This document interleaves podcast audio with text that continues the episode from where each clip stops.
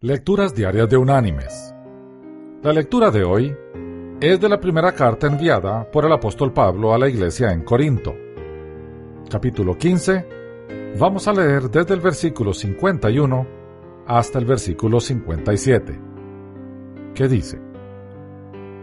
Os digo un misterio. No todos moriremos, pero todos seremos transformados. En un momento, en un abrir y cerrar de ojos, a la final trompeta, porque se tocará trompeta, y los muertos serán resucitados incorruptibles, y nosotros seremos transformados. Pues es necesario que esto corruptible se vista de incorrupción, y que esto mortal se vista de inmortalidad. Cuando esto corruptible se haya vestido de incorrupción, y esto mortal se haya vestido de inmortalidad, entonces se cumplirá la palabra que está escrita. Sorbida es la muerte en victoria.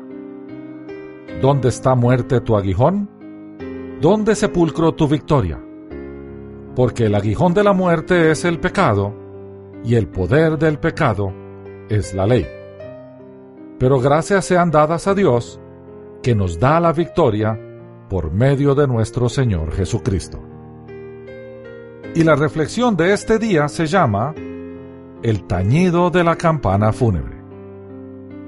Cuenta un creyente una historia digna de ser leída. Así dice, En mi pueblo era costumbre, cuando un cortejo fúnebre salía de la iglesia, que la campana sonase tantas veces como años había vivido el muerto.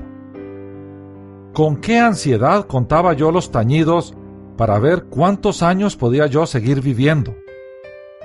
Cuando sonaba setenta y ochenta veces, yo suspiraba aliviado al pensar que me quedaba mucho tiempo.